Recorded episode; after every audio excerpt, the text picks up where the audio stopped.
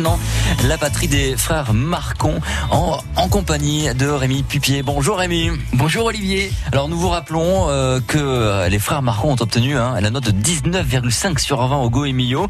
Et à Savonner-le-Froid, ce week-end, c'est la foire aux champignons.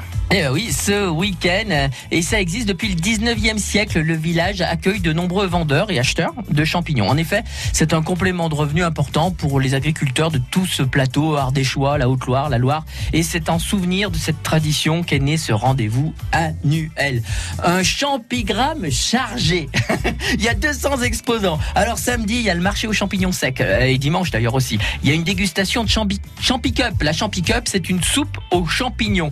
Il y a aussi l'introduction de la noble confrérie de la truffe noire. Du temps de midi, c'est le repas champi gourmand sous chapiteau chauffé. Et à 14h, concours de cuisine. Il faudra faire preuve d'originalité, démontrer vos talents de cuisiner sous l'œil aguerri des cuisiniers du village qui vont déguster et jurer.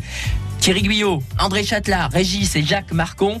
Euh, D'ailleurs, Régis euh, sera là aussi pour dédicacer son livre euh, sur les légumineux. En tout cas, dimanche, ça sera la même chose, sauf qu'il y a la fameuse intronisation de la confrérie de la brioche d'Issingeau.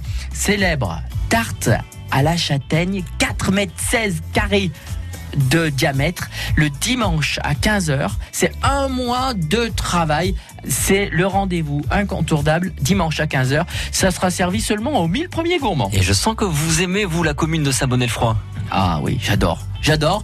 Je sais pas si c'est le climat, hein, le paysage à 360 degrés, les gens, mais il se passe quelque chose là-bas. C'est beau, c'est bon aussi parce qu'il y a plein de restaurateurs et, d'artisans. C'est généreux. À chaque fois, il y a une vraie pause régénératrice là-bas. C'est pas loin. On est à, à une heure de Saint-Étienne hein, pour vous donner un ordre d'idée, euh, un peu moins du Puy. Mais cette fête des champignons, c'est vraiment un moment où tout le monde est dans la rue et ce village accueille partage. C'est un village rural et on a de plus en plus de monde. Alors oui, il y aura aussi du vin chaud durant ce week-end, des marchés des producteurs, des expositions mycologiques, des démonstrations de recettes de cuisine, un concours artistique pour les enfants sur le thème du champignon, tout loisir créatif possible. Il y aura un grilloir à châtaigne, des sculptures sur bois, des forains dans les rues, des animations musicales avec la cave Marcon.